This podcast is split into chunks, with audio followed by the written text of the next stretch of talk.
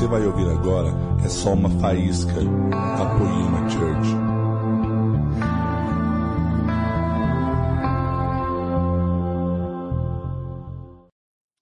Meus amigos, não preciso abrir, mas esse nome, metamorfo, você vai ouvir ele o mês inteiro.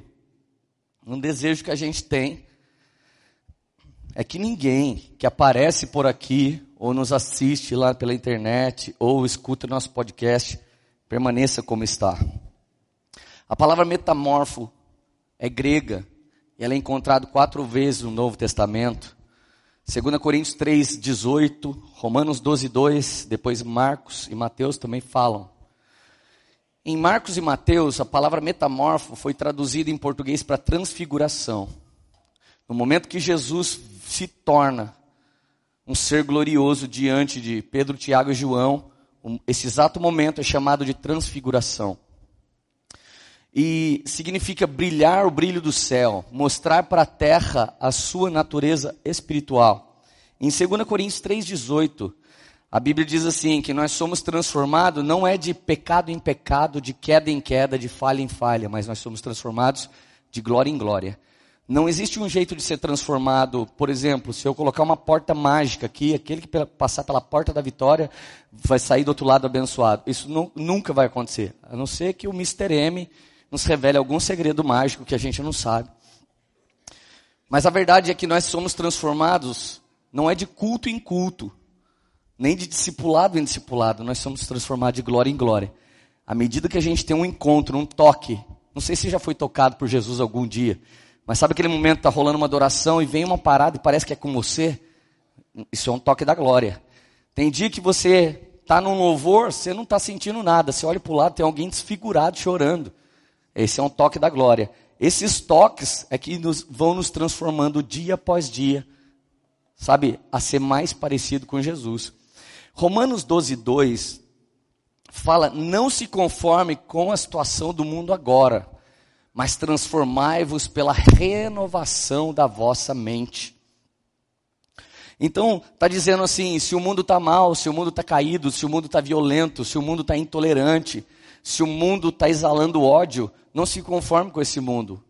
Não é esse estilo de vida que você precisa viver. Você pode viver uma vida em Cristo, tendo esperança, tendo seus sonhos ativados, tendo sempre, sabe, uma, um, um entendimento de que em algum momento Deus pode vir em seu favor e mudar toda a sua história.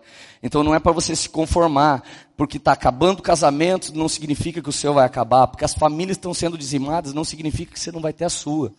E porque talvez o seu pai e a sua mãe não teve uma vida legal, não significa que você também vai viver como eles, mas você, em Cristo Jesus, não pode se conformar com o caos da terra, mas transformai-vos pela renovação da sua mente, amém?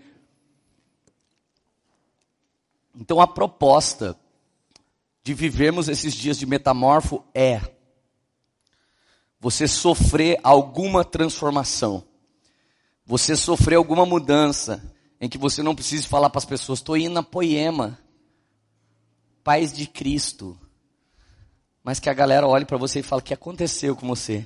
Eu estou vendo alguma coisa diferente em você. Metamorfo significa ser transformado. Amém? Você está pronto?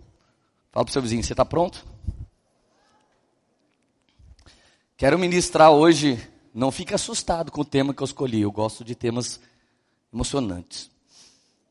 Significa, o, o, o, o, o tema que eu escolhi é rompendo desejos diabólicos.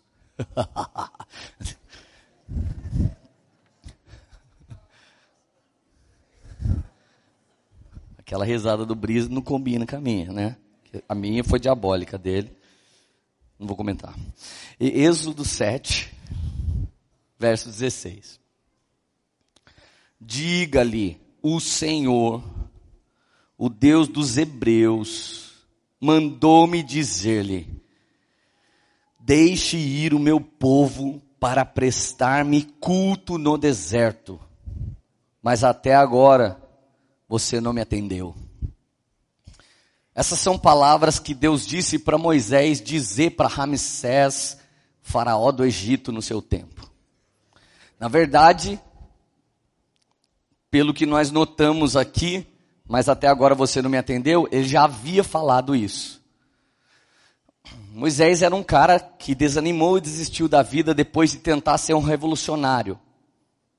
Moisés seria capaz até de começar um partido político para transformar o Brasil em 2018. Mas de repente ele não conseguiu fazer nada pela força do braço, se tornou um camponês errante, foi morar no fundo da casa de Jetro, casou com a sua filha e quando ele não esperava que fosse acontecer mais nada da vida dele, eu não sei se tem alguém assim aqui, tomara que não, mas quando você, sabe quando você está desanimado, você é o cara mais azarado do rolê, se, se, se, alguém fosse falar com você, ninguém mais tem esperança com a sua vida, Moisés era esse cara.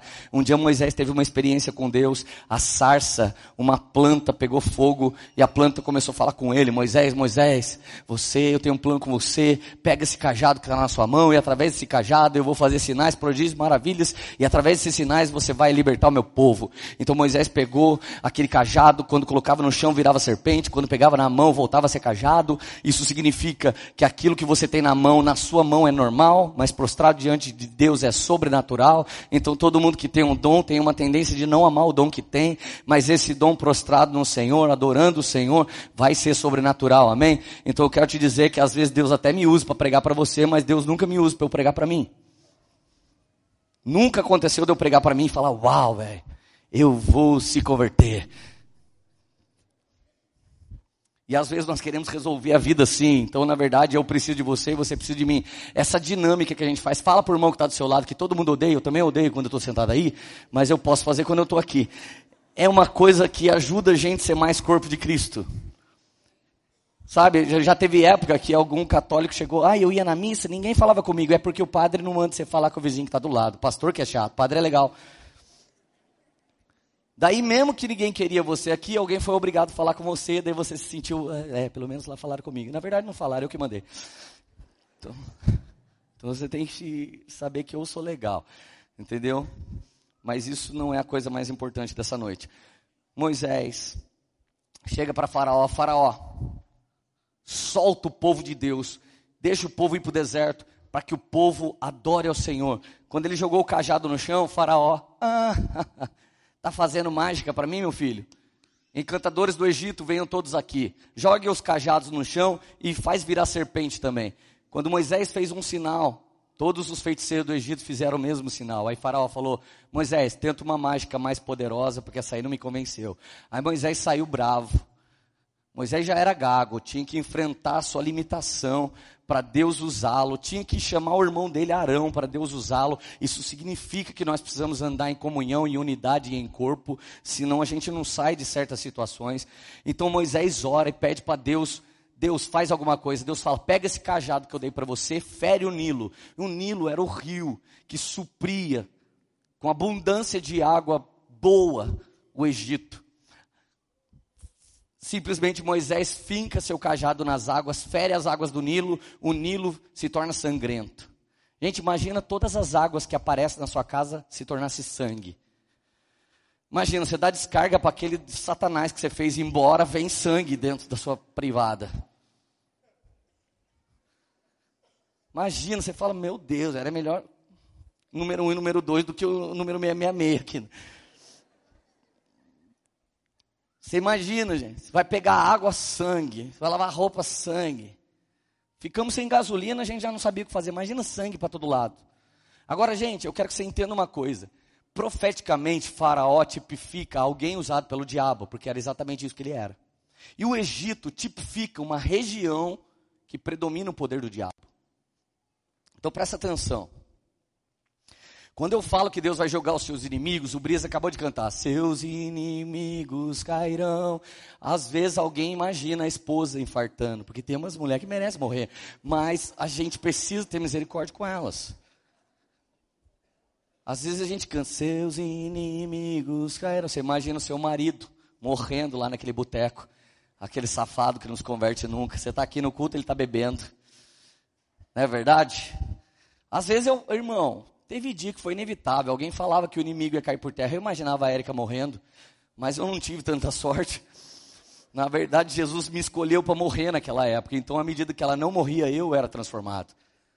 Mas quando eu morri, aí sobrou para ela. Então, se você está aqui, é você que Deus mirou, amém? Se fosse as pessoas que você andou orando, era elas que estariam aqui. Então, deixa Ele trabalhar em você primeiro, porque o que Ele pode fazer em você, Ele certamente fará por meio de você depois, amém?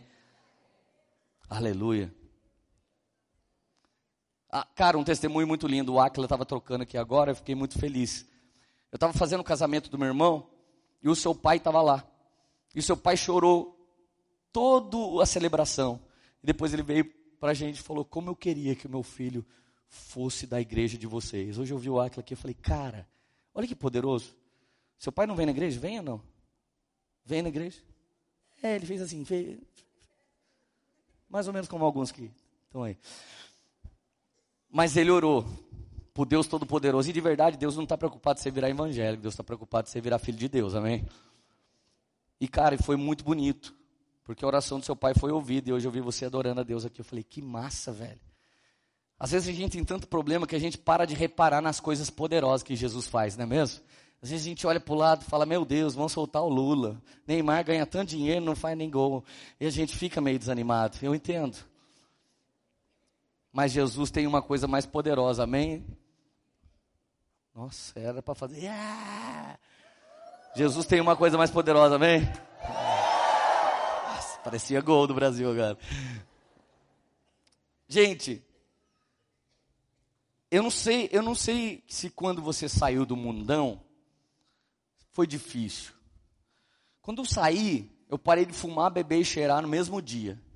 Gente, quando fazia uma semana que eu estava crente, parou um carro na porta da minha casa com um monte de menina, um monte de cara. E aí, Lê, vai ter uma festa em São Luís, mano, maconha, meio quilo de fumo de graça, bebida, só vamos. Eu falei, como assim, velho? A vida inteira eu tive que pagar por isso. Agora que eu me converti é de graça. Eu falei, tem uma coisa errada. Só pode ter o patrocínio do inferno. Eu não sei se vocês já perceberam. Mas quando você vai dar um passo, parece que o diabo dá dez. Seja, é, acontece ou não acontece? Já viu quando você começa a fazer visita para um amigo seu, para uma amiga? Nossa, estou indo lá na igreja, está sendo uma benção, quer ir comigo? Você começa a orar por aquela pessoa, daqui a pouco fura o pneu do seu carro, daqui a pouco está interditada a rua, daqui a pouco o Uber desaparece, daqui a pouco você, você fala, mano, o que está acontecendo? Aí você chega na igreja e fala, cara, parece até que o diabo estava bravo. Já aconteceu isso com alguém? Gente, você acreditava em signo e gnomo, agora você acha que parece que o diabo está bravo? Por que, que você não acredita que ele está bravo? Você devia ter certeza absoluta que o diabo está bravo. E você devia ter certeza absoluta que os demônios que fazem o papel inverso dos anjos devem estar tá fazendo tudo para aquilo não acontecer. Então o que eu quero que você saiba, eu estou pregando para você, por mais que eu estou brincando, por mais que eu estou descontraindo, eu estou pregando um protocolo espiritual. Esse tipo de mensagem que eu estou pregando é imutável. Alguém recebendo ou não recebendo, isso não pode mudar. É a verdade de Deus e vai se cumprir. A gente querendo ou não. Portanto, ou vamos romper os desejos diabólicos ou vamos ficar com eles. Mas a partir de hoje você vai saber bem o que, que é a estratégia do inimigo. Amém? E isso é uma coisa muito boa.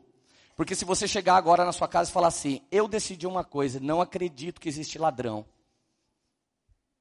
Vai mudar a história do roubo? Eu não acredito que estão assassinando por aí. Ah, vou sair a hora que eu quiser. Duvido você fazer isso. Eu vou deixar, minha, ó, manda tirar a tranca da minha casa, desliga a cerca elétrica, não precisa mais de portão, eu não acredito em bandido. Aí você sai com essa sua ideologia e você vai ser roubado. Então, duas grandes estratégias do diabo contra mim e contra você é você achar que ele não existe e achar que pecado não é pecado.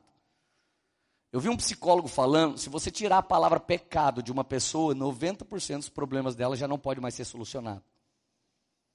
Porque se não existe pecado, cara, você não precisa de redenção. E se você não precisa de redenção, você nem precisa do anticristo. Sua mentalidade já é anticristã. Então não é o que você pode fazer de bom que pode mudar você, é o sangue de Jesus derramado na cruz do Calvário que pode transformar. E isso só acontece de glória em glória, amém? É de encontro em encontro. Então, vir no culto não significa muita coisa, mas ter um encontro com Jesus, seja no culto, seja através da mensagem, seja através do podcast, seja no seu lugar secreto, é importante ter um toque fresco do Espírito Santo sempre que você entra em comunhão com Jesus. Amém? Gente, o sangue não foi suficiente para Faraó soltar o povo. Moisés vai lá e fala: solta o povo. Faraó fala uma ova. Aí Moisés ora e Deus manda rã. Irmão, se tinha alguém aqui que tinha medo de feiticeiro, deixa eu te dar um toque, é melhor você ter medo de crente. Se você, cara, se você for mexer com gente cheia do Espírito Santo, ele não vai pôr seu nome na boca do sapo. Ele vai pôr seu, sua vida na mão do Deus vivo. E a, e a, Bíblia diz: terrível coisa é cair na mão do Deus vivo. Chegou uma hora de você entender: maior é o que está em nós do que aquilo que habita no mundo. Maior é aquele que vai estabelecer o seu reino de bondade, justiça e retidão do que aquele que vai levantar o seu reino de iniquidade. Então fique tranquilo que o final da história a gente ganha. Era para ser um aleluia mais forte, mas beleza. Eu sei que vocês, eu sei que o principado da Bélgica se levantou e vocês estão um pouco tristes. Gente, quem tem medo de rã? Pega a mão, velho. Quero ver o homem que tem medo de rã. Para eu falar que eu tenho medo. Vai, homem, quem tem medo de rã, hein? Valeu, irmãos. Cara, eu fui no, eu fui no retiro.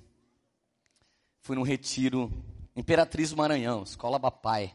Do Daniel Lencar, que está fazendo aniversário hoje. Beijo, Daniel. De repente, gente, eu viajei a vida toda. E Imperatriz, dizem que é Nordeste, mas na verdade é Portal da Amazônia. Então você já está lá no meio da Amazônia, você já está no meio da Mata Virgem, louca. E a gente pega uma estradinha e vai o resto da vida. Quando chega, tem um retiro acontecendo no meio do mato. E eu, e eu cara, que sou, como diz os paranaenses, piada de prédio. Eu não gosto de mato, gente. Não gosto de grilo, não gosto de sapo, não gosto de aranha, não gosto de nada dessas coisas. Nada dessas coisas. Eu ficava toda hora, ai misericórdia, onde que eu vou ficar, cara? E daí eu já olho embaixo do banco para ver se tem bicho. Cara, me levaram para uma suíte, irmão. Tinha uma suíte com ar-condicionado para os missionários. Eu falei, isso sim, aleluia, isso aí é obra de Deus. Só que assim, você tomava banho, a água molhava o banheiro inteiro, então você tinha que entrar de cueca, colava, colocava a cuequinha nova em cima da, da, da, caixa de descarga, aí você só trocava e saía, terminava de se trocar no quarto. Então você imagina a cena, eu estou indo de cueca, a hora que eu abro a porta do banheiro tinha cinco pererecas na parede do lado de lá, tudo olhando para mim, uma pulou do lado da minha cara, assim, psh, eu ah, saí correndo, abri a porta, quando eu vou pôr a cara para sair pelo retiro, eu lembrei que estava de cueca. Mano, o que, que você vai explicar, velho? Se você é um missionário que foi pregar e passa correndo de cueca no retiro. Eu ia, na verdade, explicar Isaías. Dois anos andando nu, num ato profético, que Deus ia desnudar Israel. Eu ia dar um migué nessa área aí, beleza? Só para, né, não ser preso. Ou, o cara é maníaco, sei lá, uma coisa assim. Cara, pensa num cara com medo de rã, velho. Se Deus mandasse a praga da rã, era só uma para mim, já estava feio, já estava Sabe o que eu estou querendo dizer para você? Tem gente muito usada pelo diabo, gente, que tem o poder de lutar contra Deus. Tá tudo virando sangue, tá tudo fedendo, as rãs se levanta e o abençoado não se converte. E deixa eu te falar uma coisa, quem estiver mexendo com você, não estiver soltando você para vir do mundo de vez para Jesus, todas as pragas vão se levantar contra a vida dele. Credo, pastor, você que está falando, não é a Bíblia que diz, solta meu povo, deixa meu povo vir. Então, cara, é melhor não mexer com cristão, mexe com quem você quiser. Entra até no crime, entra até na máfia e depois sai. Porque se você falar que virou cristão, você pode sair. Mas entra no mundo de Cristo e depois finge que não conheceu Ele. Você já sabe o que dá, né? Então fala para o irmão que está do seu lado, mano, a gente é pior que o crime.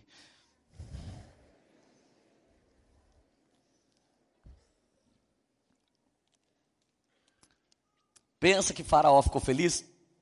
Faraó tinha rã entrando até pelo nariz dele. Ele manda chamar Moisés. Moisés chega, o que, que é? Oh, Moisés, pede para Deus cessar a rã, assim como você pediu para cessar o sangue. Então Moisés falou: cessa a rã. E a rã cessou. Sabe o que aconteceu com o Faraó? Endureceu o coração e não soltou o povo de Deus. Gente, você está numa batalha espiritual e Faraó não quer te perder de jeito nenhum. Deus pode até estreitar, mas muita gente se levanta para nos amassar, muita gente se levanta para nos humilhar. Às vezes, cara, infelizmente, o seu inimigo tá lá no seu chefe. Está lá na sua sogra, está lá no seu sogro, está lá no seu pai, está lá na sua mãe, está lá no seu irmão. E eu não estou falando para você se levantar contra ele, porque quem trata com o inimigo é Deus. Você é ora, você busca, você tenta de alguma maneira honrar. Enquanto isso, o povo estava lá trabalhando, irmão. O povo não estava em rebeldia, não vamos trabalhar mais para faraó porque Moisés está fechando o tempo para a gente sair. Bolsonaro 2018. Não tinha ninguém tacando terror lá. Tava todo mundo de boa. Aí, gente, não sei se você entende, mas vem uma nova praga, porque Faraó mentiu para Moisés. E agora vem a praga dos piolhos. Quem já teve piolho, não, ergue a.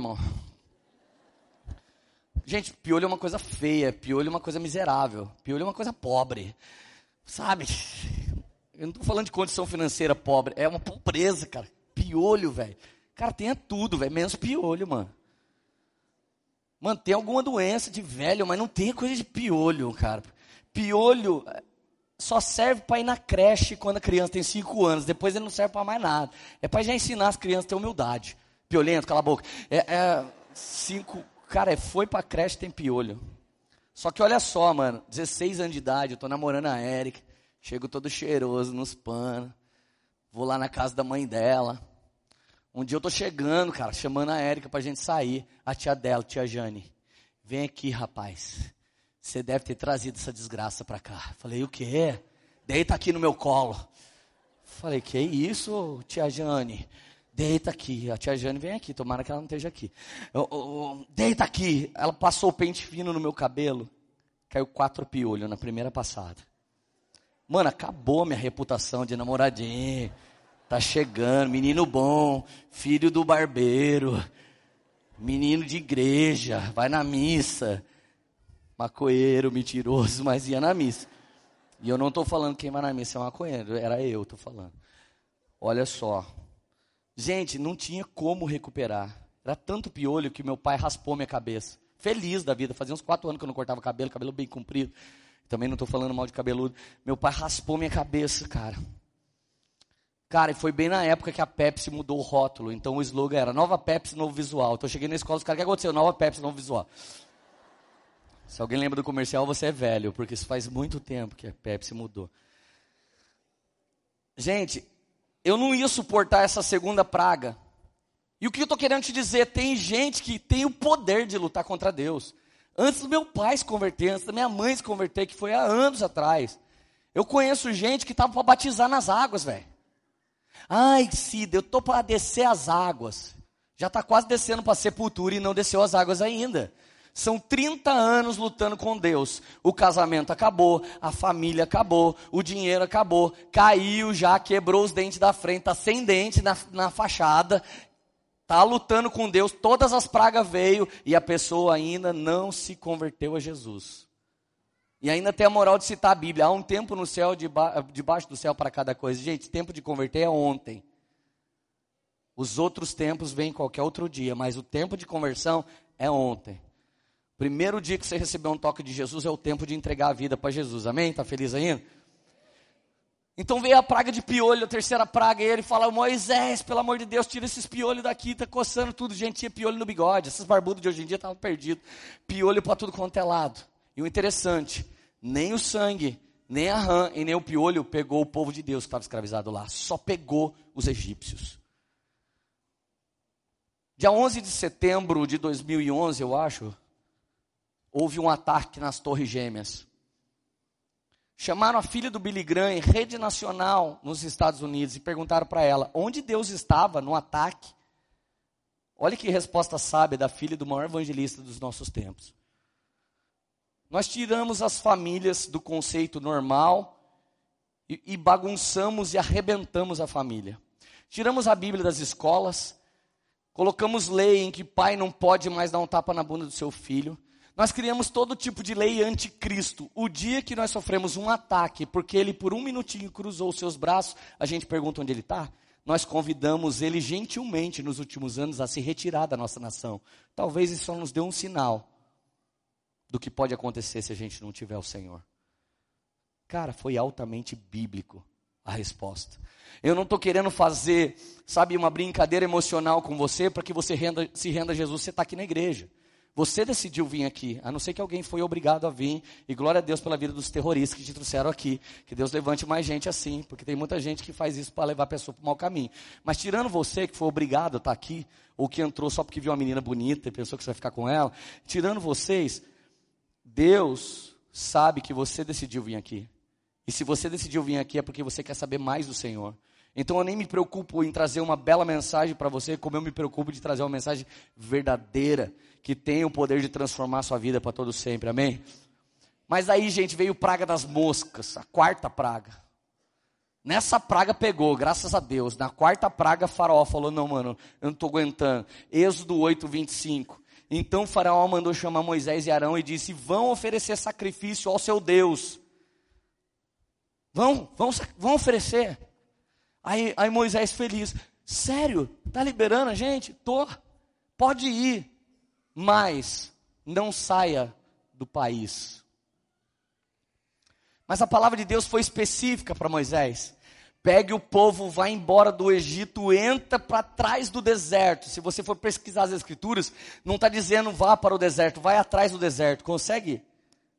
Já ouviu falar de onde o Judas perdeu a bota? Era depois desse lugar. Deus estava falando, vá para um lugar onde não existe sobrevivência. Vá para um lugar onde não existe provisão. Vá para um lugar onde nada vai te favorecer e lá me adore, porque lá eu vou começar tudo. Isso significa, quando ainda existe alguma esperança humana para você, Deus não começou a atuar. Mas na hora que você não tiver mais para onde ir, para onde correr, nem o que crer, essa é a hora que Deus vai começar a consolidar todas as coisas milagrosas e poderosas na sua vida. Aleluia mesmo. Foi meio embaçado isso que eu falei. Então olha só, Primeira estratégia do diabo, repete comigo, primeira estratégia do inimigo. Pode ir lá na poema, mas não sai daqui do mundo. Pode ir lá. Ô, meu, que legal você está aí na igreja, hein? Mas, ó, não precisa sair daqui. Dá para sair daqui, nós só toma uma em vez de tomar todas. Dá para sair daqui, a gente só faz uns negocinhos, pecadinho mais de leve, esses pesados a gente não faz. O Brunão falou uma hoje muito monstruosa. Sabe, sabe o que mais mata no mundo natural? Não é elefante, não é leão, não é cachorro pitbull, não, não é morcego, não é bicho que transmite raiva. Sabe o que mais mata por ano no mundo? Mosquito. Então você consegue se precaver de todas as besta fera que existe. Mas às vezes por falta de repelente, o zika vírus pode te picar e você pode morrer. Isso significa que nós sempre estamos preocupados com coisas grandiosas, mas deixamos passar coisas pequeninas. E é sobre isso que eu estou pregando essa noite. Se você fechar a brecha também das coisas pequenas, não há o que possa impedir a bênção de Deus de te alcançar. Porque a Bíblia diz: os que me amam, os que querem me honrar, são aqueles que obedecem à minha palavra. À medida que eu e você temos desejo de guardar as coisas do Senhor, é à medida que nós nos consagramos, e a palavra consagração significa pleno, cheio. Eu não sei se algum dia seu pai te aconselhou, olha, vai estudar primeiro, e você, não, estou querendo namorar, e o seu pai querendo que você estudasse, porque o seu pai queria que você tivesse uma carreira, mas você enfrentou seu pai. E de repente seu pai fala, olha, tira a habilitação que eu vou te dar um carro. Não, Espera o tempo de você casar que eu quero fazer uma festa, quero te ajudar. Não, em todo tempo seu pai estava querendo que você vivesse o tempo certo, mas você por rebeldia quis desobedecer. E sabe quando você vai aprender que você desobedeceu o seu pai? Quando você for pai. Tem muita coisa que eu só aprendi que eu desobedeci meu pai e minha mãe, que estão aqui, ó, depois que eu passei a ser pai. Você sabia que Deus não é mau e Ele não tem nenhum plano de frustrar a sua alegria? E tudo que ele vem falando para você é para que você dê fruto no tempo certo e para que tudo seja bênção na sua vida, para que tudo venha a ser poderoso na sua vida e para que você venha a ter grande colheita para a glória dele mesmo. Então Deus não é mal, não está roubando a brisa de ninguém. Então repete comigo, a primeira estratégia, o primeiro desejo, sorrateiro. Nossa, é muito grande essa frase repetir, né? Fala comigo, primeiro desejo sorrateiro. Sutil do inimigo é que eu não saia do território dele. Então ele diz: vai adorar a Deus, mas aqui no país mesmo. Moisés, na hora, falou: ah, é? É isso mesmo que você quer? Já vou orar aqui para Deus para a próxima praga. Aí, aí faraó, Moisés, espera aí, espera aí, espera aí. Gente, deixa eu falar uma coisa importante sobre território. Eu não sei se você manja muito de território, mas a Bíblia diz no Evangelho de Marcos, capítulo 5, verso 1.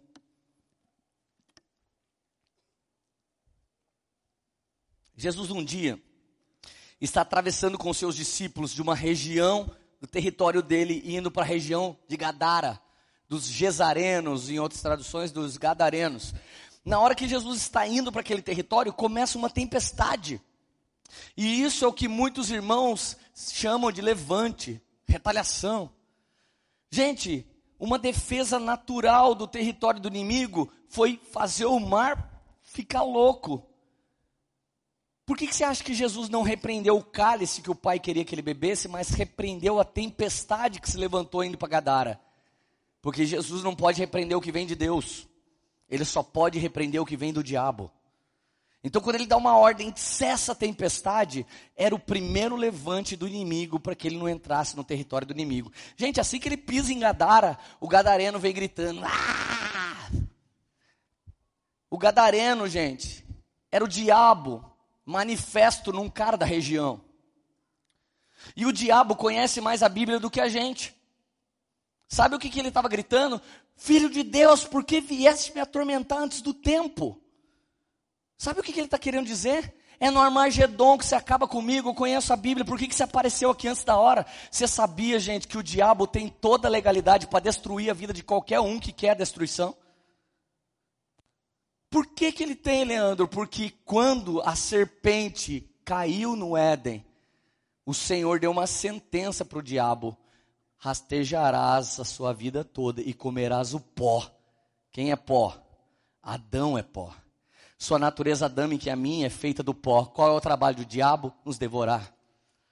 Então, gente, sair de Cristo, sair da redenção, sair do sangue de Jesus, eu estou vulnerável na reta do inimigo. Não adianta você achar que tem um campo neutro ou que você vai ter sorte. Então, no caso, a região dos Gesarenos, dos Gadarenos, eram homens que viviam deliberadamente contra a palavra de Deus. Então, quando Jesus entra no território, o diabo grita: O que está fazendo aqui? Esse lugar não é seu. Por que vieste aqui antes do tempo? E Jesus dá uma ordem. Olha só o que, que os demônios pedem. Marcos 5, 10. Imploravam a Jesus com insistência não nos mande sair dessa região. Gente, por que que eles falaram, não nos mande sair daqui? Porque tanto o anjo quanto o demônio respeitam o território. Eu não sei se você já prestou atenção, mas em países escandinavos, na Rússia, em países mais frios, principados que atuam, principados em depressão, o índice de suicídio o índice de depressão é maior do que em países tropicais como o nosso, mas em países tropicais como o nosso, o que, que impera? A sexualidade aguçada. Nasceu no Brasil tem que rebolar. Nasceu no Brasil tem que andar pelado. Nasceu no Brasil tem que ser sensual. E pode olhar, e as cidades mais quentes do nosso país é onde as pessoas idolatram mais. Nós falamos quarta-feira sobre cuidar do corpo, mas uma coisa que a gente não deve fazer é idolatrar o corpo. Porque quando nós começamos a usar o nosso corpo para sedução, então nós também estamos fora do plano da vontade de Deus. Então olha só. Eles, eles gritavam. Nessa hora, uma. Qual coletivo de porco? Vara. Uma vara. Vara? Uma vara de porco. De porcos, não era palmeirense. Uma vara de porcos estava passando naquela região. Quando o demônio manifesta, ele diz: Deixa a gente entrar nos porcos. Gente, Jesus nunca ia deixar eles entrar no ajuntamento de ovelhinhas. Jesus nunca ia deixar entrar no ajuntamento de vaca. Por que, que ele deixou entrar no ajuntamento de porcos? Porque a lei de Deus falava que não era permitido comer carne de porco. Aquela região decidiu criar porco em plena desobediência. Alguns capítulos à frente, Jesus fala: o que mata o homem não é o que entra na boca dele, mas o que sai. A partir de então, Jesus declarou santo todos os alimentos. A partir de então, o porquinho virou benção. Ainda não é saudável, mas agora não é mais maldito. Você não vai para o inferno se comer porco. Mas naquele exato momento era. E o que, que isso demonstra para mim? Que naquela região era uma religião de uma gíria que a gente inventou: brechentos. É de quem vive dando brecha. É uma região só de brechento. Então, por causa de alguma brecha, o gadareno era endemoniado. Por causa de alguma brecha, tinha criação de porco. Jesus não pode falar não nos porcos, você não entra. Sabe por que ele não pode? Porque ele não pode guardar o que não é santo. Ele não pode abençoar o que já é maldito. Você entende que ele não vai entrar naquilo que não é um propósito? Eu estou falando que às vezes nós escolhemos coisas para a gente que ele nunca escolheu. Escolhemos parceiros para a gente que ele nunca escolheu. Escolhemos sociedade para a gente que ele nunca escolheu. Escolhemos ir para lugares que ele jamais escolheu. Gente, a unção é uma coisa que fica na pessoa, não em um lugar. Você sabia, eu estava lendo a Folha de São Paulo em, em Fortaleza esses dias, três semanas atrás. Aquilo me deu medo. 63% ou 62% dos caras da minha idade para baixo, se tivesse uma oportunidade, iriam embora do Brasil hoje. E 43% dos caras que têm minha idade para cima, se tivesse uma oportunidade, iriam embora do Brasil hoje. Sabe o que significa? Nós estamos perdendo a esperança do nosso país. E você que é cristão, você precisa receber uma palavra no seu coração. Não é Estados Unidos que te abençoa, não é a Europa que te abençoa. O que te abençoa é ser fiel ao Senhor e estar debaixo do plano dele. Aonde está o propósito de Deus, lá está a provisão de Deus. Se Deus levantar alguém aqui para ser missionário no Timor-Leste, fica tranquilo que Deus vai cuidar de você. Se ele mandar você ir para a África, ele vai cuidar de você. Agora, se ele não mandar você namorar, nem namora. Você entende? Faz sentido para você? Está feliz ainda? Vocês são gentis. Os demônios imploravam com existência, não, não deixa a gente sair da região. Aí o que aconteceu? Jesus falou, pode entrar nos porcos. Ele sai, entra nos porcos. Sabe o que acontece? Gente, o porco se mata, mas não fica demoniado. Eu gosto mais de animal do que de gente, às vezes. Vou falar de novo. Os porcos preferem se matar no precipício do que viver endemoniado. Eles não têm inteligência, mas eles sabem que aquilo não é nada bom. Agora, se a manada inteira se a vara inteira de porcos se jogou e se matou, eu acho que os demônios tiveram que sair daquela região, né? Porque demônio tem que habitar em algum lugar. Ou será que eles procuraram outros caras? Tenho certeza que eles procuraram e atormentaram outros caras. Gente, você está numa guerra espiritual e existe um faraó que não quer te perder de escravo. Existem vícios, existem costumes, existem coisas caídas que querem te devorar e destruir a sua alegria. Não querem que você viva bem. Então o mundo espiritual do lado de lá está lutando e fazendo hora extra para te pegar. Porque o trabalho do diabo é roubar, matar e destruir. Mas graças a Deus o de Jesus é de dar vida e vida com abundância.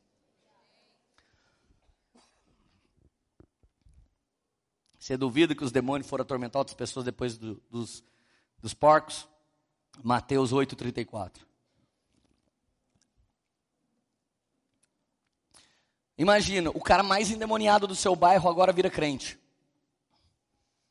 O cara que vivia sujo, que vivia imundo, que vivia no crack, que vivia traficando, que vivia se destruindo, agora ele está bonito, arrumado, lá no seu bairro, falando: aí, gente, bom dia. Tudo bem com vocês? Vocês estão felizes? Eu não posso negar essa história, essa história é a minha. Essa cidade já me viu numa condição que, cara, nem parece que eu vivi um dia. E foi pelo poder do sangue de Jesus, não foi por merecimento nenhum meu, foi Ele que fez isso. Agora toda a cidade saiu do encontro de Jesus e quando viram, suplicaram que saísse do território deles. Você percebeu? Território onde o cara é endemoniado, território onde os porcos é, são destruídos, nesses demônios que saíram dali, eles foram influenciar a mente daquelas pessoas para elas declarar apenas uma coisa: Jesus desaparece daqui, cara. Você está atormentando essa cidade. Gente, vou falar uma coisa muito triste para mim. Tem pouca gente querendo expulsar a poema dessa cidade. Eu gostaria que tivesse muita gente tentando expulsar a gente. Porque quando a gente começa a fazer alguma coisa realmente relevante aqui, a gente vai incomodar todas as trevas. A gente já sofreu muito com muita coisa. A gente já sofreu porque a gente abriu a porta da igreja para pessoas que antes nunca a igreja abria a porta na cidade. Mas hoje em dia está tudo mais calmo. A gente está mais aceito. E Jesus é incrível. Na hora que ele vai embora, pode perceber, Mateus, ele entra na vida de Mateus, me segue. Ele entra na vida de Pedro, me segue. De João, me segue. Tiago, me segue. Quando ele vê que o povo expulsou ele daquele lugar, ele olha para o Gadareno, Gadareno, vamos embora com você? Não, você fica. Por que, que eu fico? Porque esse território é autoridade espiritual sua. E segundo a história paralela, Gadara foi alcançada para Jesus por causa da transformação que Deus fez na vida desse cara. Mas eu não estou pregando para você ficar no território. Eu só usei esse exemplo para você saber que demônios atuam em territórios. Eu estou ainda no exemplo de Moisés. O Egito tipifica o mundo caído. Faraó tipifica as forças que tentam nos escravizar, nos escravizar em qualquer coisa que seja um pecado. Gente, Faraó ficou louco, ficou doido. Moisés fala: Eu vou orar pela próxima praga. Então, Faraó, fica, fica, fica, fica, fica. Fica aqui. Êxodo 8, 27. Moisés falou: Faremos três dias de viagem no deserto Ofereceremos sacrifício ao Senhor, o nosso Deus, como Ele nos ordena. E disse Faraó: Eu os deixarei ir e oferecer sacrifício ao Senhor, o seu Deus, no deserto. Mas não se afastem muito e orem por mim. gente, eu não sei se você já se envolveu com gente realmente cheia do Satanás. Ultimamente você tem conhecido gente cheia do Espírito Santo. Mas eu já fui envolvido com muita gente cheia do mal. E eu me lembro que um dia eu tive que romper um relacionamento muito do mal, porque Jesus me queria por inteiro. Então eu cheguei nessas pessoas e falei, ó, não vai rolar mais esse relacionamento que a gente tem. Eu tô indo para Jesus e é isso que eu quero. Sabe o que a galera falou? Mas ninguém tá falando para você não ir. Vai lá. Mas não deixa de vir ver a gente. E outra, Lê, ora por nós, cara. Né? quando o inimigo quiser te escravizar, ele vai fazer carinha de querido e vai pedir oração. Eu já passei por isso, eu não sei você. Teve gente que me ligou e falou, louco, Lê, mas você tem seu pai e sua mãe crente, né? Eu não tenho ninguém. Volta aí para você orar por nós. Eu voltava lá, a galera enrolava um zenga desse tamanho assim, e eu ficava orando para eles, e eles acendiam o cachimbo da paz lá do Bob Marley. Peraí, você quer mesmo ou não quer? Então, olha só, repete comigo: primeira estratégia do inimigo. Não sai do território. Aí Moisés fala: não, não, não, não, não aceito. Então o que, que o inimigo fala? Vai um pouquinho ali no deserto, mas não vai mais muito longe. Até eu nunca vou esquecer, até hoje, uma mensagem pregada em 2009, num retiro da Poema, pelo pastor Ademir Pereira de Lorena. Ele pregou sobre cadeias elásticas. Satanás tem usado muito nos últimos dias. Você sai da vida de pecado, você chega na presença de Deus, você vem no culto, participa da Santa Ceia, cola no GC, é discipulado, mas parece que a hora que você sai daqui, você volta para o mesmo lugar de pecado. Está aqui ó, o ensino bíblico. Faraó tem falado para você: pode ir, vai adorar Deus, eu não estou proibindo, mas continua aqui, meu. Quantos amigos falavam para mim, Lê, vai ter churrasco, mano. A gente sabe que você tá crente agora. E os caras não falam que você é, que você tá. Porque daqui a pouco você para de. Tá. A gente sabe que você tá crente agora, mano. Mas, ô, nada a ver, vai ter jogando no Brasil. Cola aqui. Eu, eu ia no jogo do Brasil, sabe o que, que tinha? Muito goró. Eu sabia que cada vez que um cara entrava no banheiro, era uma carreira de cocaína que estava esticado lá em cima do armarinho. Então era um cara atrás do outro cheirando, era dez caras casados indo jogar futebol, cheirando cocaína todo o tempo do jogo e bebendo por dois ou três dias, fumando cigarro, jogando baralho. Essa era a vida que eu vivia de sexta até domingo. E a gente conseguia enganar nossas esposas. Porque a gente ficava com as nossas esposas, a gente ficava com os nossos filhos nesse ambiente super familiar. Já viu o bar escrito ambiente familiar? Se, se tiver escrito, irmão, não é. Porque quando é, não precisa estar escrito. Imagina que bonito a gente escrever aqui na poema. A igreja do ambiente familiar. Não confia nisso. São cadeias elásticas. Isso é a segunda proposta de Faraó. Mas eu sei que você é como Moisés. Moisés ficou furioso e falou: Faraó, eu não vou negociar com você. Aliás, eu vou pedir para Deus dar uma apertada nessa guerra, porque você não está querendo soltar. Então ele orou, veio a quinta praga, morte dos rebanhos. Gente, eu não estou querendo ser o Alfred Hitchcock aqui hoje, ficar pregando coisa ruim. Mas ainda veio a sexta e a sétima praga, veio feridas e granizo. A da ferida devia ser top, né? Você já teve afta, que você fica assim, e aí, beleza? Imagina faraó com afta nos olhos, no nariz. Alguém faz alguma coisa. Os encantadores do Egito, nossa, cara, eu tô com ferida na virilha, ferida no nariz, eu não tô aguentando. Gente, afta é um negócio do diabo, cara, não é possível, cara. Os rebanhos morreram todos, foram lá ver os rebanhos do povo de Deus, tudo vivo. Os rebanhos do Egito morreram. As feridas vieram, veio o granizo. Sabe o que aconteceu? O faraó continuou duro, oitava praga, pam, os gafanhotos, gente de Deus. Outro dia eu estava correndo num lago com a Érica. Eu nunca tinha visto gafanhoto. De repente a gente olhou uma árvorezinha, tinha uns 50 gafanhotos na árvore, grande. A gente deu a volta no lago, foi meia hora. Quando nós chegamos perto da árvorezinha, não tinha mais ela. Falei, mano, 50 gafanhotos devorou o bagulho. Imagina gafanhoto para todo quanto é lado, irmão. Gafanhoto devorando o Egito inteiro. Sabe o que, que os feiticeiros, os encantadores do Egito fizeram? Êxodo 10, verso 7. Os conselheiros do faraó lhe disseram: Até quando esses homens serão uma ameaça para nós? Deixa os homens ir adorar a Deus, prestar o culto deles, do Deus dele. Não. Percebe que o Egito está sendo arruinado. Você imagina, os caras que lutavam contra Moisés estavam falando assim: Faraó, pelo amor do, do Deus deles, velho, deixa eles ir. Irmão, deixa eu falar uma coisa de novo maior é o que está em você do que o que está no mundo. Ninguém, ninguém pode fazer um plano para parar aquilo que Deus está fazendo em você. Ninguém pode fazer uma oração contrária. Ninguém pode fazer uma mandiga para arrebentar com a sua vida. Não pode, porque Deus tem um plano com você. E você está aqui, é atrás de saber o plano que Deus tem para você. Não, ninguém pode fazer alguma coisa contra você. Ninguém.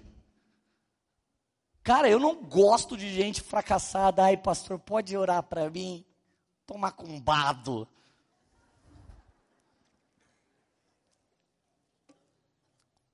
Deixa eu falar uma coisa bem pausada para você gravar. Deus já fez uma boa cumba para você que ninguém pode desfazer. Não é má a outra? Então essa é boa. Deus fez um. Cara, pelo amor de Deus, um dia eu lembro uma irmã chegou aqui na igreja. Meu pastor me amaldiçoou porque eu saí da minha igreja. Falei, como assim? Não tem na Bíblia pastor amaldiçoa. Não, ele disse: se eu saísse, eu ia ser maldita. E se eu fosse para Poema, eu ia ser duas vezes maldita. Falei, mas graças a Deus você veio aqui, tadinha. Ela era sincretista, né? Tive que arrumar um jeito de libertar ela. Graças a Deus você veio aqui, irmã. Ela, por quê? Porque eu não sou pastor. Não. O que você é? Apóstolo. Eu estou tendo mais poder que esse pastor. Não é verdade que eu falei. Mas eu pus a mão nela. O poder mais forte que eu tenho. Sai em nome de Jesus. Ah, ela foi liberta, gente. Já que era uma fábula que escravizou a mente, eu, eu dei outra para ela que libertou. Isso que eu falei não é verdade. Mas funcionou. Cara, a praga do gafanhoto veio. Faraó ficou doido. Mandou chamar Moisés. Faraó diz assim: Olha o verso 8. Então Moisés e Arão foram trazidos de volta para a presença de Faraó. Olha o que o Faraó falou: Vai prestar culto ao Senhor, o seu Deus. Mas diga para mim quem vai. Gente, para que quer saber quem vai? Para que ele quer saber? Tem um porquê. Eu vou te dizer.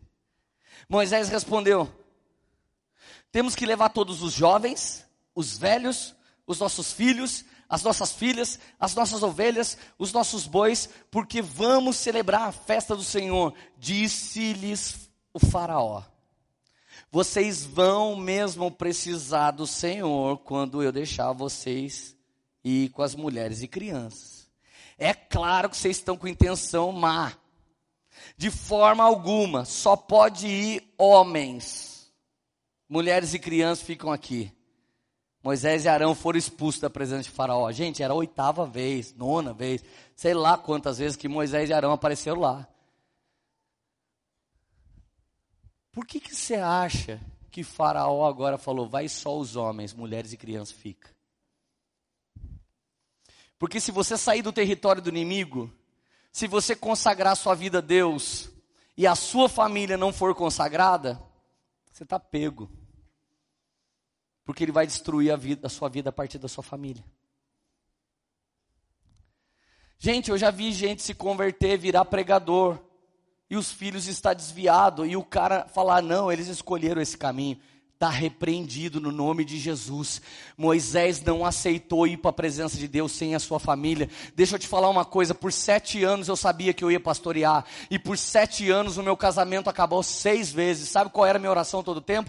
Se o Senhor quer que eu seja um pastor, vai ter que restaurar minha família primeiro. Como é que eu vou pregar que o Senhor restaura a família se eu perdi a minha? Eu não aceito perder a minha família, eu não aceito perder a minha esposa. Família é um plano de Deus, casamento é um plano de Deus. Deus, meu casamento está nas suas mãos ainda que ela não queira, o Senhor é Senhor do livre-arbítrio. Eu repreendo em nome de Jesus essa ideia de que um dia eu vou subir num púlpito e falar que eu sou pastor e perdi a minha família. Eu quero meu casamento, eu quero minha esposa, eu quero minha casa, eu quero minha família. Como Moisés, eu determinei que eu não ia sair do território do inimigo deixando minha família lá. Agora, olha uma das coisas que o diabo já fez com alguns aqui. Você já não acredita mais que Deus pode converter seu marido já não acredita mais que Deus pode alcançar seus pais. Já não acredita mais. Pergunta para minha mãe, tia Cida, que está ali. Um dia eu cheguei muito louco em casa, falei, aí mãe, ela está orando para você ser crente. Falei, ora muito, porque, ó, quanto mais você ora, mais louco eu tô. Ela falou, ah é? Então se liga no que eu falei para Jesus. Dia 19 de agosto é dia do aniversário do Leandro. Eu quero um presente para ele, Deus. Ou o senhor leva ele embora com você, ou o senhor restaura a vida dele para ele ser seu aqui. Eu falei, credo, mãe, está pedindo para Deus matar eu? Tô, porque assim eu não quero você. Eu quero ser de Deus. Eu falei, meu Deus. Uma pergunta para minha mãe: que dia que eu me converti? No dia que ela marcou no calendário de Deus lá. É nesse dia aqui que eu quero, Jesus. Deixa eu te falar uma coisa não aceite a proposta de Faraó de ficar com uma parte da sua família. Se você havia desistido de alguém da sua família, volte a profetizar sobre a vida dessas pessoas essa noite, porque tu e a tua casa vai servir ao Senhor, amém? Não é Jesus que está falando, você e sua casa servirão a mim. É você que vai falar, eu e minha casa serviremos ao Senhor. Então sou eu que estou orando. Não é Ele que está me dizendo. Amém? Ai, Deus sabe tudo, né, pastor? Sabe, quem não sabe é você, amado.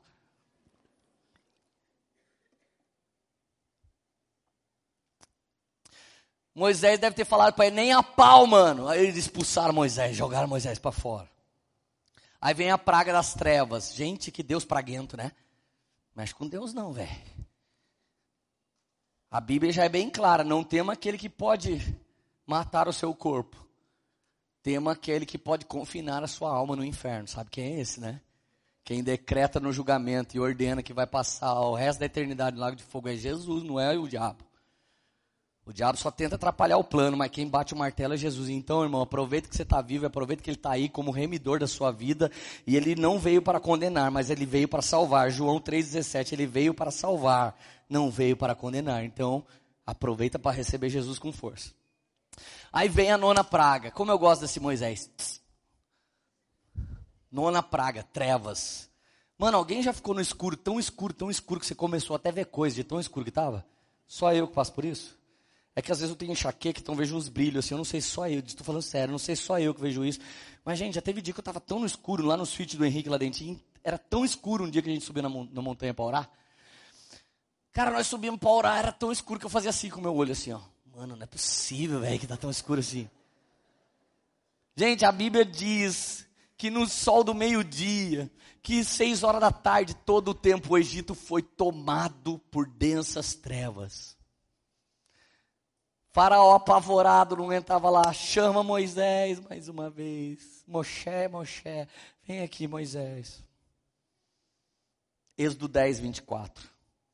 Faraó mandou chamar Moisés e disse: Vão e prestem culto ao Senhor, com todas as crianças, com todos os velhos. Farol é bom no politicamente correto. Pega umas cadeiras de roda para aqueles que não podem andar, leva. Quiser uns carros especiais, pode levar. Leva velho, criança, adulto, bebê de colo, leva a família toda, Moisés. Essa é a minha última proposta. Pode levar todo mundo. Deixe somente as ovelhas e os bois e os bens. Pensa comigo. Primeira doce proposta do inferno. Fique aqui. Tem a ver interferir a sua consagração. Não vá muito longe significa, eu vou pegar o finzinho, você está quase consagrado, ele ainda consegue lá lacrar você no ambiente dele. Depois ele diz, oh, não leva a família não, vai só você, vai ser bênção. É por isso que tem um monte de gente, gente, que destruiu uma família e agora está na igreja querendo montar uma nova. Porque a misericórdia de Deus não entrou dentro de você ainda. Se entrasse, você não queria deixar ninguém de fora. Deixa eu te falar uma coisa. Ontem eu estava brincando com a radaça de stop. Quem já brincou de stop? Ui, stop. Muito legal essa brincadeira, cara. Estou lá brincando com a radaça. De repente, a gente tinha uma coluna chamada Programa de Televisão. Ela escreve Danilo Gentili. Eu parei e falei, mano, Danilo Gentili? Gente, na moral, eu gosto de várias verdades que esse cara fala, mas eu sei que o Danilo Gentili tem um conteúdo adulto, isso não é para criança. Eu não estou falando mal do cara, eu estou falando que ele não é para minha filha. Eu falei, radaça? Quem é Danilo Gentili? Irmão, eu sou crente, velho, convertidaço. Se a minha filha falou sobre um programa que pode falar tudo na real, palavrão e tudo mais, é um conteúdo adulto, como que ela viu isso? E como que eu deixei ela ver isso? Eu sou pai dela. Eu vou chegar aqui, Mark Schubert, meu pastor, ora pela minha filha que está vendo que não presta. Gente, isso é coisa de crente fracassado, pelo amor de Deus, o governo da sua casa é seu, não é meu? Eu falei, não, mano, tem alguma coisa errada. E hoje de manhã eu falei para vocês aqui na pregação, quem estava aqui, né? Minha filha viu o Danilo Gentili, agora de noite eu descobri. Falei, Érica, liga para sua mãe agora e não deixa a Radassa assistir TV que ela tá desviada. Gente, na hora, sabe o que eu fiz? Rasguei o stop. Vamos brincar de stop bíblico. Que isso, pai? Nome de profeta e rei. Nome de cidade bíblica. Nome de comida que você viu alguém multiplicar na Bíblia. Ela, pai, eu não consigo brincar disso. Eu falei, só uma rodada. Só para eu saber se você está crente, Radassa. Um nome de cidade com S, Samaria, pai. Falei, epa, benção. Tem crente que nem sabe o que eu falei agora. Mas o signo sabe. Então eu peguei. Brincadeira, gente. Cansado de ser seguido por gente que é aquariano, poemeiro, é São Paulino, corintiano, poemeiro do leão, e de um aquário da tribo de Judá. Misericórdia, que baderna, velho. Oh, vou dar uma dica, vocês é muito pai, velho. Você ser crente e ter essas coisas, a galera olha pra você e fala, putz, nem é crente. Tô falando, estou sendo um amigo. Não leva a mão. Abre de boinha e apaga para ninguém ver aí.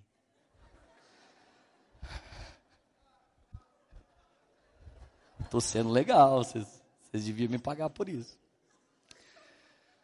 Sabe quando você chega numa mina, a mina, ela olha pra outra e fala, mano, o cara é maior tiozão, velho, tá querendo dar uma de... Tem gente que fala isso por trás, eu tô falando na cara, velho, tipo, paga isso. É muito tosco. Aí eu falei, Érica, Radassa está vendo Danilo Gentili. Ela, ai, Lê, como você é louco.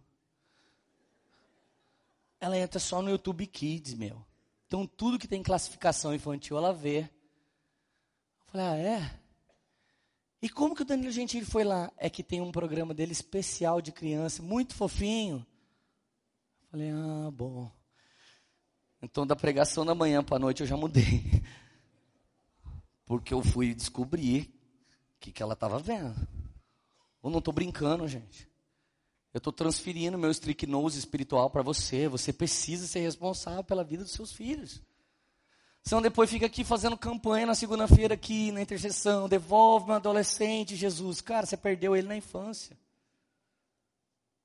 Sabe quando? Quando o faraó falou, dá o um iPhone para o seu filho ficar aqui no culto assistindo. Não precisa ir na salinha das crianças, não. As crianças, quando chega na salinha das crianças para a gente cuidar, ela tem de 3 a 6 mil horas de televisão dentro de si. Gente, seu filho não nasceu para ser entorpecido com um smartphone quando você quer que ele fique quieto. Seu filho nasceu para ter pai e mãe. Quem falou que não daria um smartphone para o filho não sou eu. Foi o Steve Jobs e foi o da Microsoft, como é que é o nome dele? Bill Gates. Os caras que inventaram o Get, Get, Get, Get. Esse bagulho aí. Esse, eles que falaram para não dar para as crianças. Então não é o pastor radical que está falando. É a psicologia que está pedindo. Gente, resolvido o problema da radassa desviada, graças a Deus. Mas por que, que a última coisa que Faraó pede é: não leva seus bens? Eu não sei se você já parou para pensar nisso. Tem 1.300 cadeiras aqui dentro. Sabe quanto custa um novo jogo de cadeira que a gente está comprando, que é almofadinha para não doer sua bundinha? 200 mil reais.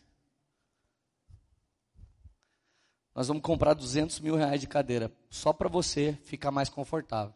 Por isso que eu estou pregando menos tempo, porque quando ficar mais confortável, pregar três horas que você vai conseguir. Sabe quanto custa as cadeiras? 200 pau. E sabe o que, que o inimigo não quer que você faça? Que você consagre suas finanças para Deus. Se o povo fosse para o deserto sem ovelha, eles não tinham o que ofertar.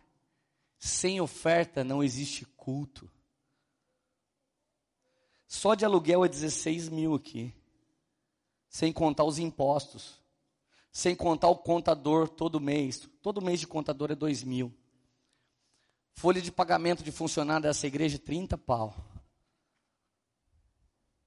Luz, não sei quanto que é. Quanto que é a luz?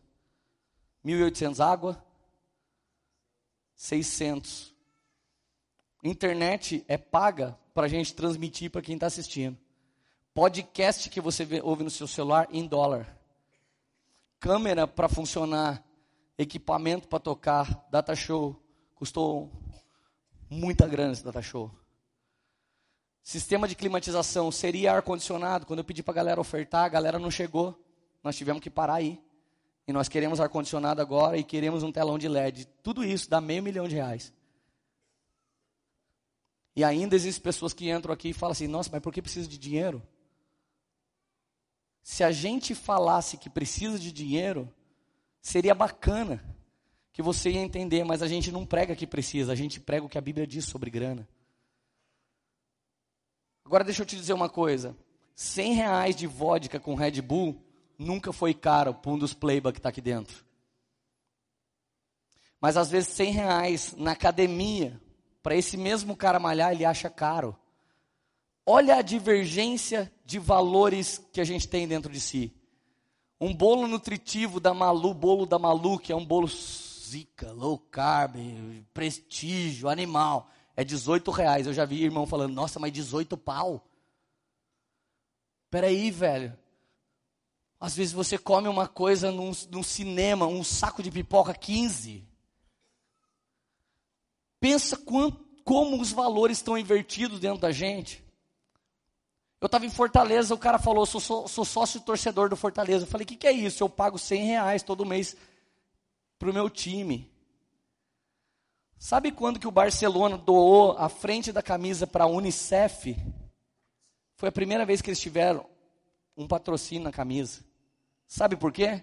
Sabe quem banca o time mais rico do mundo, que é o Barcelona? Todo janeiro eu e você que torcemos por Barcelona, vamos lá no clube, retiramos o nosso carnê e pagamos 12 prestações para a gente ver o nosso time ser campeão mais uma vez.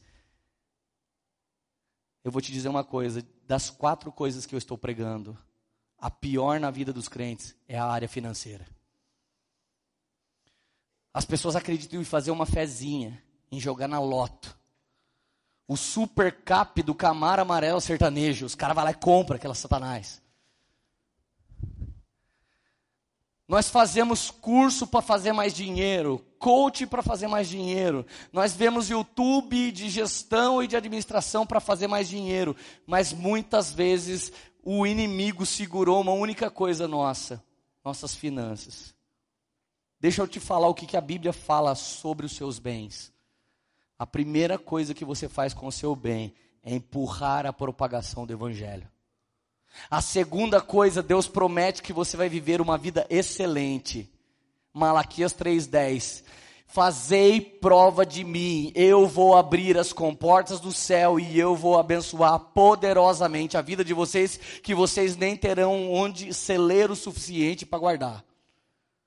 Provérbios 3,9. Traga as primícias. O que, que é primícia, gente?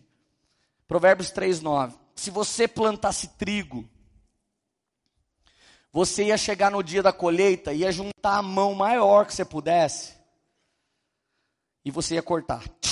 Em vez de você continuar, isso é um costume dos hebreus, o povo mais rico da terra. Em vez de você, dos judeus hoje, em vez de você cortar e continuar cortando para colher, como muita gente faz, você corta, separa e leva para prestar culto a Deus e declara: Meu pai era um arameu errante mas o Senhor me prometeu uma terra que mana leite e mel. Um dia eu tive um passado sem redenção, mas hoje eu tenho um Senhor que me salvou. Eu declaro diante do sacerdote de plantão no dia que eu adoro o Senhor com as minhas primícias. Trazer suas primícias ao Senhor, e é certo que não faltará trigo nos seus celeiros e não faltará vinho nos lagares. Cara, deixa eu te dizer uma coisa: enquanto você não confiar que Deus é Senhor das suas finanças, finanças, pode fazer o que você quiser. Você vai viver debaixo da crise que ainda está no nosso país. Você entende? Eu vou te falar uma coisa e quero que você se coloque no meu lugar. É constrangedor para mim ter que falar de dinheiro sendo pastor no meio de uma geração de pastores tão bandidos. Mas eu sei o quanto a minha vida tem prosperado porque eu vivo assim, e sei como a vida de pessoas que vivem assim tem prosperado, e eu estou te convidando essa noite para fazer quatro consagrações da sua vida. Podemos desejar, desejar todo o metamorfo do mundo, toda a metamorfose, se nós não nos consagrarmos, se não sairmos do território do inimigo, se não rompermos a linha da fronteira entre as coisas de Gadara e as coisas de Jerusalém se não consagrarmos nossa família e se não consagrarmos os nossos bens. Você pode fazer o resto tudo. E você pode ser mais um cristão que vai na igreja 20 anos e ora 20 anos e clama 20 anos e nada acontece. E no meio disso, sabe o que, você vai ver? Pessoas chegando com 20 dias de igreja e entendendo o propósito absurdamente rápido e mantendo a paixão no coração e de repente você olha e fala: por que, que esse irmão acabou de ser abençoado? Porque Faraó não tem poder nenhum sobre a vida dele. Tem alguém aqui ainda? Faraó disse: Vai, Moisés. Sabe o que Moisés fez? Você está querendo lutar contra o culto a Deus? Moisés fez para Faraó, está querendo lutar contra o culto a Deus, Moisés fez a última oração. Sabe o que aconteceu? Todo filho primogênito do Egito morreu. Irmão, deixa eu falar uma coisa. Depois que Deus transformar plenamente a sua vida, presta atenção aqui. Depois que Deus transformar sua, completamente sua vida nessa consagração de todas as áreas, Deus vai sim te usar para entrar no território do inimigo e saquear como Jesus fez em Gadara. Fica tranquilo que isso vai acontecer. Mas eu falei sobre prioridades.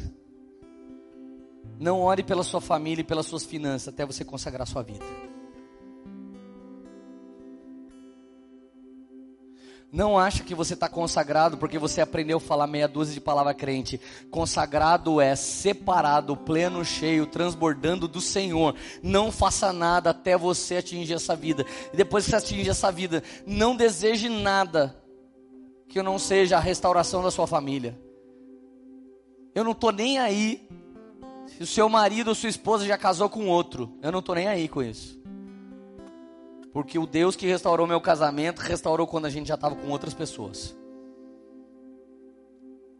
Eu não estou nem aí, irmão. O que as pessoas têm falado sobre dinheiro, sobre finanças, sobre bolsa de valores nesse exato momento. Eu preciso saber disso depois que tudo é consagrado ao Senhor. Eu quero dizer para alguns de vocês, eu estive na igreja do Luciano Subirá.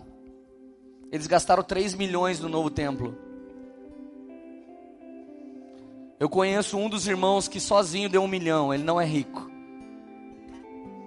Eu conheço um cara que vende carro. E nesse momento em que as pessoas não estão vendendo nenhum carro, ele assentou no coração de ofertar 600 mil para aquele templo. Sabe o que aconteceu? Ele tem vendido carro toda hora. Um dos pastores lá recebeu um carro como pagamento de um de um de uma venda. Um carro de 180 mil foi entregue para eles por 100 mil. Ele botou lá, falou: Eu nem quero ganhar muito, né? Não vou vender pela tabela que é 180. Botou por 150. Três dias depois o carro estava vendido. Leandro, você sabe o que é ganhar 50 mil em três dias? Eu falei: Não. Tem algo na Bíblia que não mudou.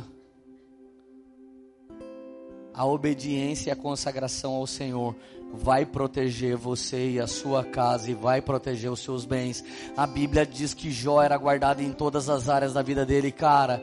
Eu sei que tem alguém aqui queimando pela consagração plena. Um dia eu peguei minha família, o pastor disse: "Pegue o seu melhor e põe no envelope". Eu pus todo o dinheiro que eu tinha na carteira e disse ainda: "Jesus, estou pondo aqui dentro minha família inteira". Eu devia ter pensado bem quando eu pus minha família inteira. Porque hoje toda minha casa só vive de servir ao Senhor e a gente não faz outra coisa. Faraó não quer que você saia de lá. Não quer que você vá tão longe. Não quer que você sonhe com todos da sua casa. E não quer a consagração dos seus bens. Eu não sei se tem uma área para você resolver. Duas, três, quatro.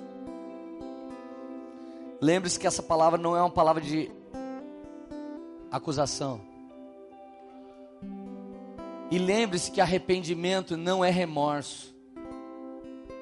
O arrependimento pregado muitos anos por evangélicos falava de lágrima, falava de angústia, falava de tristeza.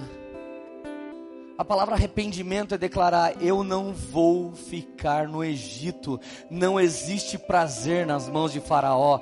Não existe, gente, prazer naquilo que te escraviza. Aquilo que te escraviza não é prazeroso. Vida livre é vida em Cristo. Vida de liberdade é vida cheia do Espírito Santo. Irmãos, em nome de Jesus.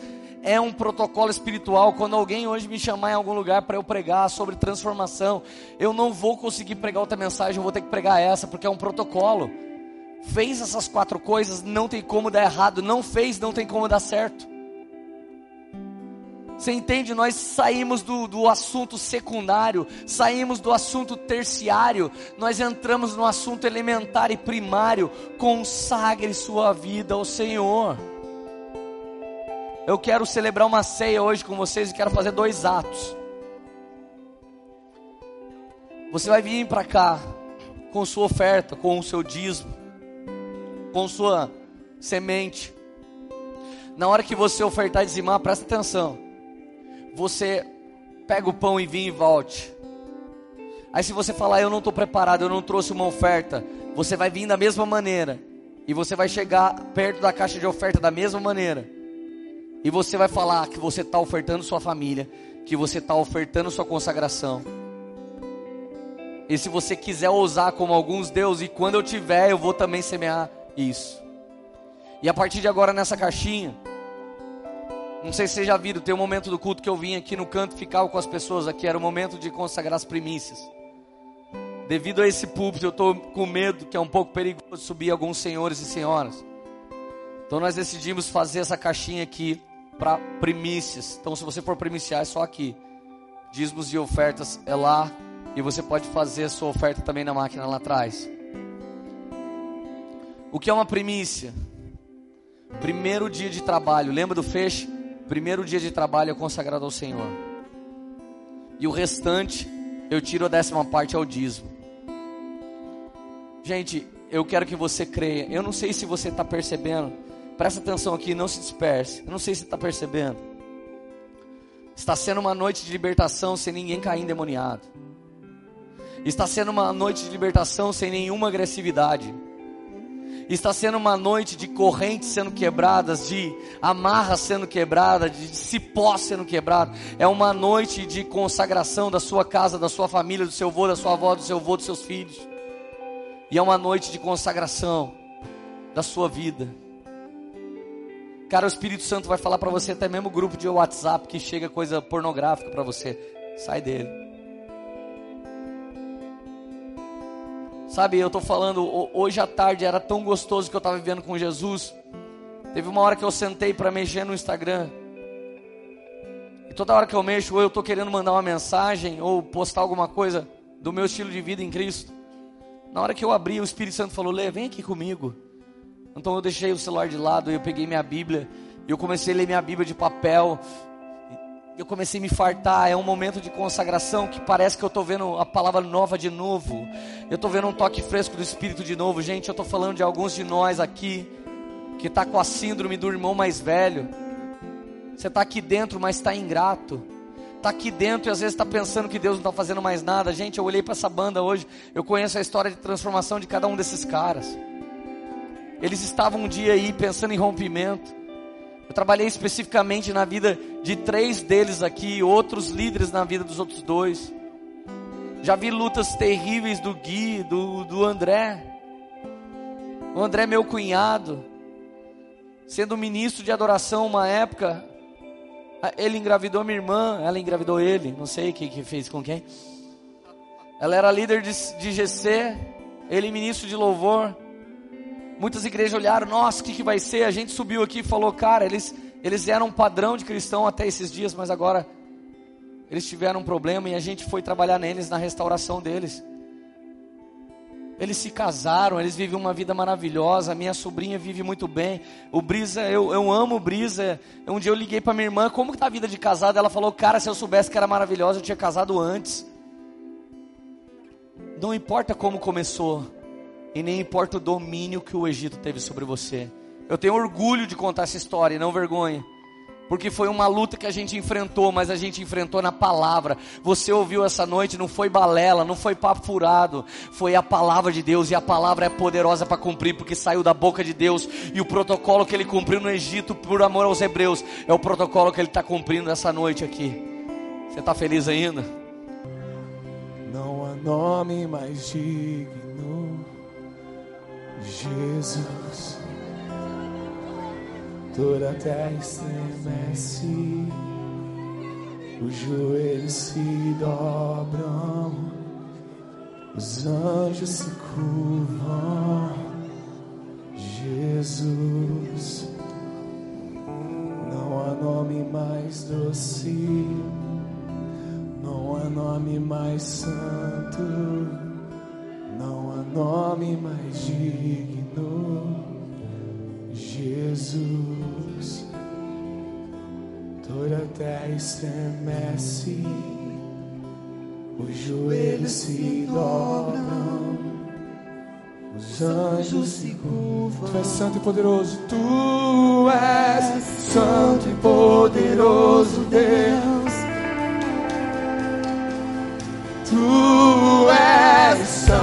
Poderoso Deus.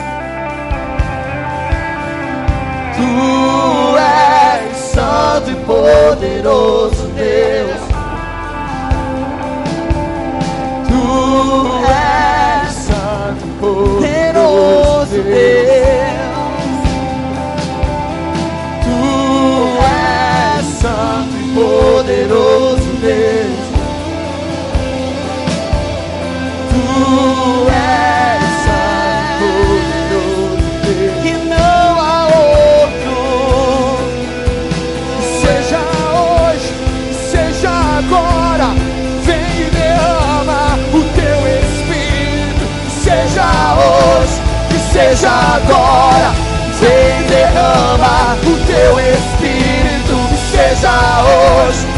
seja agora. Vem derrama o teu Espírito, seja hoje, que seja agora. Vem derrama o teu Espírito, seja hoje, que seja agora.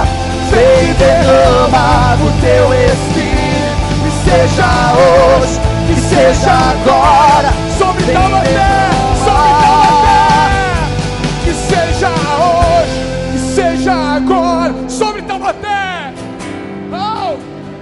profetize sobre essa cidade. Oh, hoje, seja agora, vem derrama. pessoas estão sendo curadas em suas casas Seja agora. hoje, seja agora.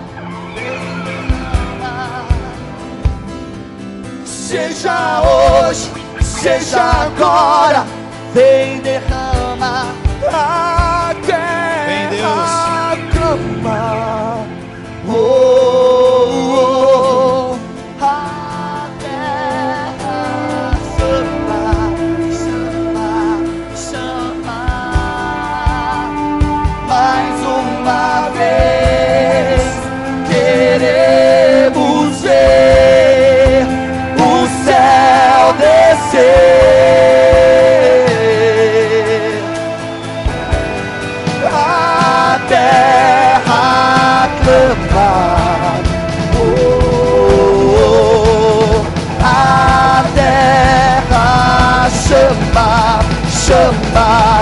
chama,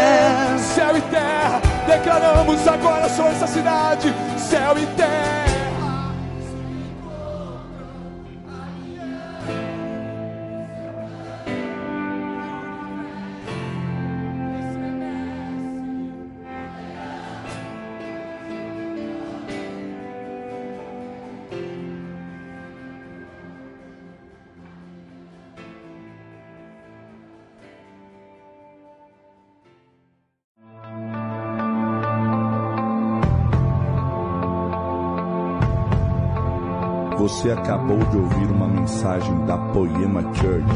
Para mais informações, acesse o nosso site poema.com.br.